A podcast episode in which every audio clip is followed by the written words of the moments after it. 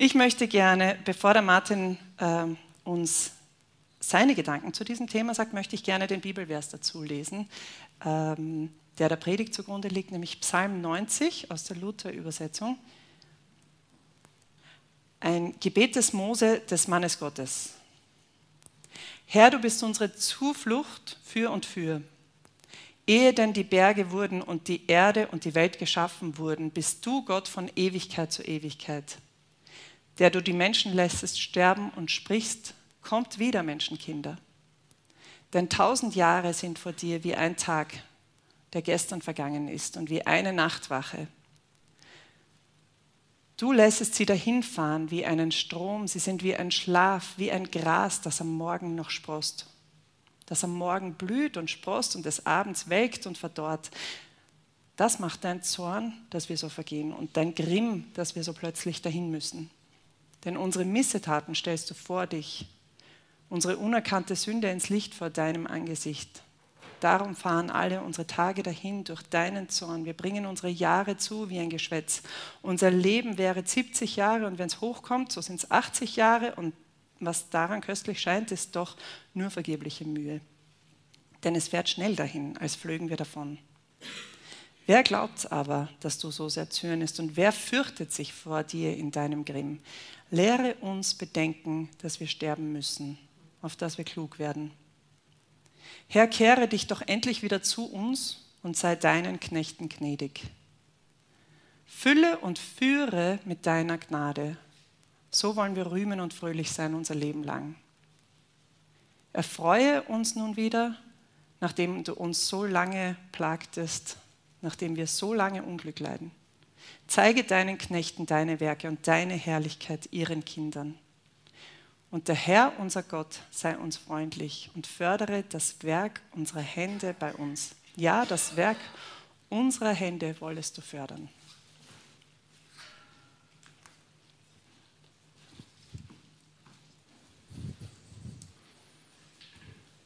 Danke, Liesel. Ja, ihr habt heute schon genug schlechte Nachrichten gehört, aber ich fange wieder mit einer schlechten Nachricht an. Ist ein Auftrag von Gott an mich. Ich habe eine Vorhersage für dein Leben. Du wirst sterben. Vielleicht nicht heute, vielleicht nicht morgen, ich weiß nicht. Du magst noch Jahre oder Jahrzehnte haben, aber irgendwann wird auch dein Leben hier zu Ende sein. Dein Körper wird zu Staub zerfallen es wird nichts davon übrig bleiben. Vielleicht bauen sie dir ja ein Denkmal, dann hast du es gut, ne? dann erinnern sich die Nachfahren noch an dich. Aber die Wahrscheinlichkeit ist größer, dass deine Enkelkinder nicht mehr wissen, was dein Geburtsdatum ist und dass deine Urenkelkinder nicht mehr wissen, was dein Vorname war. Oder Wer von euch erinnert sich an die Geburtsdaten seiner Großeltern und die Vornamen der Urgroßeltern? Ja, immerhin. Nicht ganz niemand, aber es ist eher selten. Alles Schöne, alles, was dich ausgemacht hat, wird in wenigen Jahrzehnten oder in 100 Jahren vergessen sein. Es wird nichts mehr da sein. Irgendwie wissen wir das ja alle. Ich habe jetzt euch nichts Neues gesagt, aber oft denken wir nicht daran, ne, dass unser Leben zu Ende geht. Wir verdrängen das ganz gerne. Aber heute machen wir eine Ausnahme. Heute wollen wir uns tatsächlich mit dem Gedanken beschäftigen, was bedeutet es für einen Nachfolger Jesu, dass dieses Leben einmal zu Ende sein wird, dass wir sterben werden. Das Thema ist ja eigentlich Geist des Lebens, aber das Schöne ist, wenn wir in der Bibel nachsehen, wenn wir darüber lesen, was die Bibel alles über das Thema Sterben zu sagen hat, dass das Sterben diesem Leben, das uns der Geist schenken wird, kein Ende machen wird, keinen Abbruch tun wird. Gott schenkt uns das volle Leben und dieses Leben wird nicht durch den Tod beeinträchtigt. Äh, die Bibel beschönigt ja den Tod eigentlich nicht. Ne? Manchmal, manche versuchen ein bisschen zu sagen, naja, der Tod gehört halt zum Leben dazu, das ist ein natürlicher Teil davon. aber Paulus bezeichnet den Tod als den letzten Feind. Nicht als, das gehört einfach dazu, sondern der Tod ist tatsächlich ein Feind, der letzte Feind, 1. Korinther 15, 26. Und im Hebräerbrief werden wir Menschen eigentlich definiert oder beschrieben als die, die durch die Furcht vor dem Tod ihr Leben lang der Knechtschaft verfallen sind. Also diese, diese Aussicht darauf, dass wir sterben werden, diese Möglichkeit, dass es mit uns zu Ende geht, die hat Auswirkungen auf unser ganzes Leben. Jetzt schon Tag für Tag bist du nicht ganz frei, kannst du nicht so, wie du willst, bist du in einer Art Sklaverei, weil da diese Angst vor dem Tod ist. So sagt es der Hebräerbrief. Was wäre, wenn du überhaupt keine Angst vor dem Sterben hättest? Was würdest du tun? Wie würdest du dich entscheiden? Würde das einen Unterschied machen für dein Leben? Ich würde wahrscheinlich eine Menge unvernünftiges Zeug machen, ich weiß nicht. Aber der Gedanke ist irgendwie schon interessant. Aber in Wirklichkeit ist das genau das, was uns das Neue Testament verspricht. Und ich habe vorhin den Vers aus, erst, also aus Hebräer 2 angesprochen und ich habe den nicht ganz zitiert. Wenn ich den ganz zitiere, Hebräer 2, Verse 14 und 15, dann heißt es hier, Jesus hat Fleisch und Blut angenommen, um durch seinen Tod den zu entmachten, der die Gewalt über den Tod hat, nämlich den Teufel. Und um die zu befreien, jetzt kommt mein Zitat, die durch die Furcht vor dem Tod ihr Leben lang der Knechtschaft verfallen waren. Also Jesus ist gekommen, um den Teufel zu entmachten und uns zu befreien vor dieser Furcht vor dem Tod. Der Teufel ist derjenige, der uns letzten Endes die Macht über den Tod hat. Und wenn er entmachtet ist, dann ist auch der Tod entmachtet. Und dann haben wir, brauchen wir keine Angst mehr vor dem Tod zu haben. Wir sind befreit von dieser Knechtschaft des Todes. Noch ein Vers, Johannes Kapitel 8, Vers 52. Interessanterweise ist das eine Aussage von Jesus, die wir nur durch seine Gegner erfahren. Also die zitieren ihn und sagen, ja, wie kann das sein? Du sagst, wenn jemand an meinem Wort festhält, wird er auf ewig den Tod nicht erleiden oder wörtlich den Tod nicht schmecken. Das werfen die Gegner Jesus vor und sagen, das kann ja gar nicht sein, aber dieses Zitat bleibt unwidersprochen. Nun, Christen sterben, so wie Nichtchristen auch sterben, das wissen wir und Jesus weiß es auch und er, er sagt ihnen ja sogar vorher, dass sie verfolgt werden, dass die Menschen sie töten werden um des Evangeliums willen. Und trotzdem sagt er, sie werden den Tod nicht schmecken. Was heißt das? Was meint er damit? Was bedeutet es, den Tod zu schmecken? Wie schmeckt der Tod? irgendwie wird das nicht näher erklärt und ich möchte über so ein Thema nicht irgendwas spekulieren. Es ist ein wichtiges Thema, aber es gibt doch ein paar Dinge aus der Bibel, die wir darüber festhalten wollen und können. Und als eins davon zitiere ich Lukas 12, die Verse 4 bis 7. Euch aber, meinen Freunden, sage ich, sagt Jesus hier, fürchtet euch nicht vor denen, die den Leib töten, euch aber sonst nichts tun können. Ich will euch zeigen, wen ihr fürchten sollt. Fürchtet euch vor dem, der nicht nur töten kann, sondern die Macht hat, euch auch noch in die Hölle zu werfen. Ja, das sage ich euch. Ihn sollt ihr fürchten. Verkauft man nicht fünf Spatzen für ein paar Pfennig? Und doch vergisst Gott nicht einen von ihnen. Bei euch aber sind sogar die Haare auf dem Kopf alle gezählt. Fürchtet euch nicht, ihr seid mehr wert als viele Spatzen. Also ja, wir werden sterben. Ja, wir werden sogar getötet werden, steht in diesem Vers. Aber wir sollen uns nicht davor fürchten, denn es passiert uns dabei eigentlich nichts. Die, die euch töten können, die können sonst nichts tun. Das macht, es schadet euch nicht wirklich, sagt Jesus im Grunde genommen. Wir brauchen die Menschen oder was auch immer uns töten kann, nicht fürchten. Nur Gott sollen wir fürchten, denn er hat auch noch Macht über unser Schicksal nach dem Tod. Und dann fährt Jesus aber fort mit diesem herrlichen Bild von den Spatzen und sagt, genau, das klingt irgendwie nach einem ganz anderen Thema, aber im Grunde sagt er, genau dieser Gott, vor dem wir wirklich Grund haben, uns zu fürchten, der kümmert sich als ein liebevoller Vater um dich. Der kümmert sich mehr um dich als um die Spatzen und sogar um die kümmert er sich. Er kümmert sich sogar um jedes deiner Haare. Ja, weißt du, wie viele Haare du hast? Ich weiß es nicht. Zum Glück, ja, es sind noch zu viele, um sie zu zählen.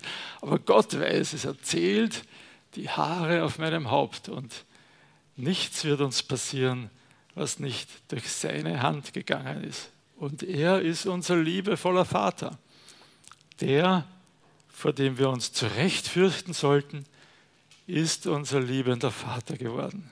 Und deshalb schließt Jesus noch einmal, indem er sagt, fürchtet euch nicht. Fürchtet euch nicht. Nicht vor dem Sterben, nicht vor eurem liebevollen Vater, vor Gott.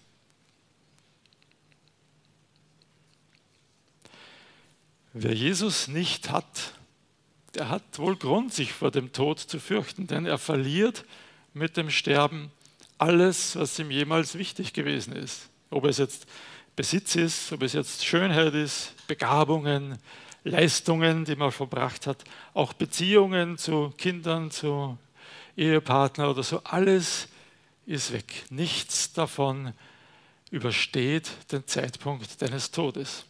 Wenn du nur in dieser Welt dein Leben lebst, wenn du nichts jenseits dieses Lebens hast, dann verlierst du mit dem Tod alles. Ganz anders, wenn wir die Einstellung haben, die Paulus hatte. Philippa 1, Vers 21 sagt Paulus, denn für mich ist Christus das Leben und Sterben Gewinn. Wenn ich aber weiterleben soll, bedeutet das für mich fruchtbare Arbeit was soll ich wählen?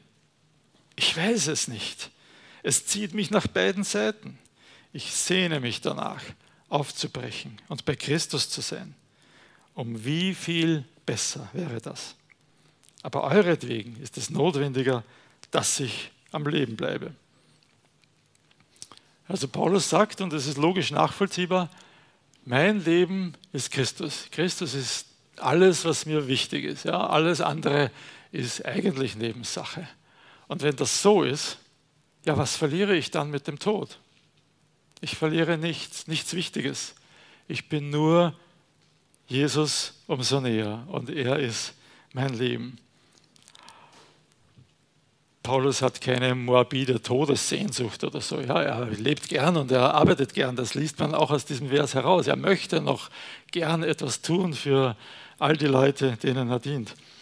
Aber er hat keine Angst vor dem Tod, weil er sagt, wenn ich sterbe, wird es nur umso besser. Wie viel schöner, wie viel besser wäre das, bei Christus zu sein. Ich verliere nichts mit dem Tod. Auf der anderen Seite wartet Jesus. Diese Perspektive, die wünsche ich mir schon heute für mein Leben. Ja, dass all diese Dinge, die uns im Leben vielleicht verlockend erscheinen, die uns groß und wichtig erscheinen, irgendwie ihren richtigen Platz bekommen, nicht mehr so wichtig erscheinen, sei es Besitz, sei es Abenteuer, Ruhm, schnelle Autos, schöne Frauen, alles, was uns verlockt. Eigentlich ist das alles so unwichtig, wenn wir die richtige Perspektive haben, wenn wir das Leben aus der richtigen Sicht sehen. Alle Versuchungen, die mich jetzt verlocken, ob das jetzt Habgier ist oder Lust, Zorn oder Neid, die werden, die verlieren irgendwie ihren Reiz. Die werden eigentlich lächerlich, wenn ich die richtige Perspektive gewinne, wenn ich bedenke, dass diese Dinge nur Kleinigkeiten aus diesen paar Jahren hier sind. Ein bisschen denke ich daran, es muss so sein, wie wenn ich zurückdenke an meine Kindheit und ja, irgendwelche furchtbaren Streitigkeiten, die ich damals hatte mit der Tochter der Nachbarin oder so, um dieses Sandschaufel in der Sandkiste.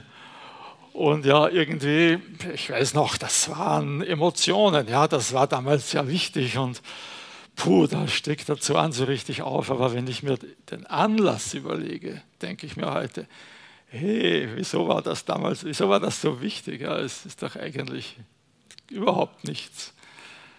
Ich denke, so ähnlich wird es uns ergehen, wenn wir dann zurückblicken aus der richtigen Perspektive auf unser Leben und denken, hey, da waren uns Dinge so wichtig, die doch überhaupt nicht zählen, die doch überhaupt kein Gewicht haben. Warum habe ich da so viel hinein investiert, so viele Emotionen damit verbunden?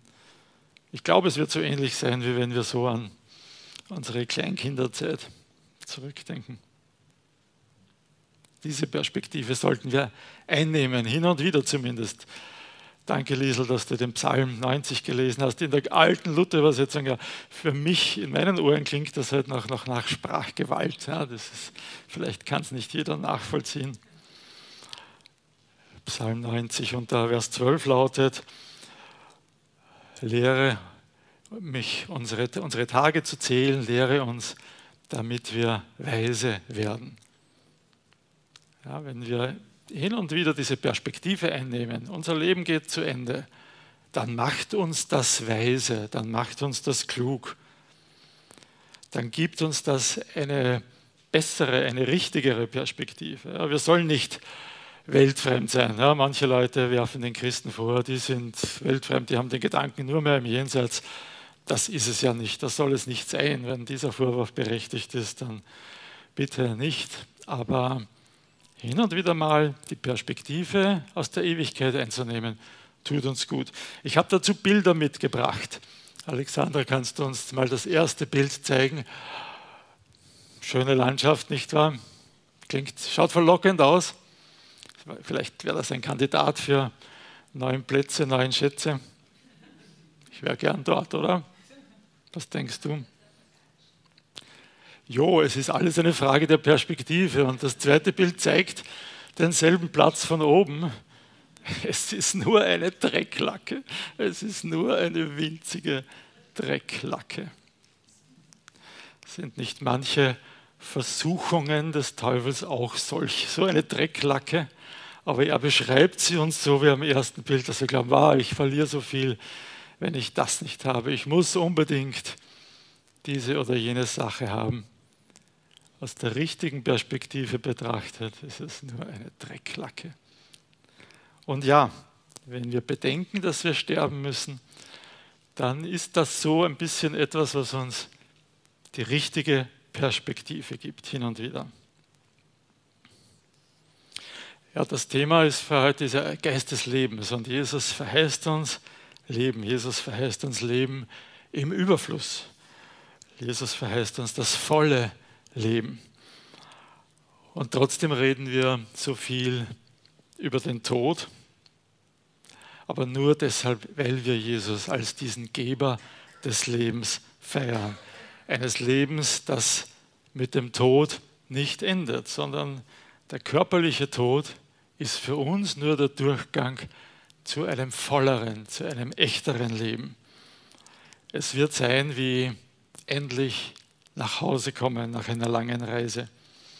Es wird sein wie endlich richtig wach werden aus so einem Halbschlaf und puh, was habe ich wieder für Unsinn geträumt. Endlich sehen wir klar. Endlich denken wir klar.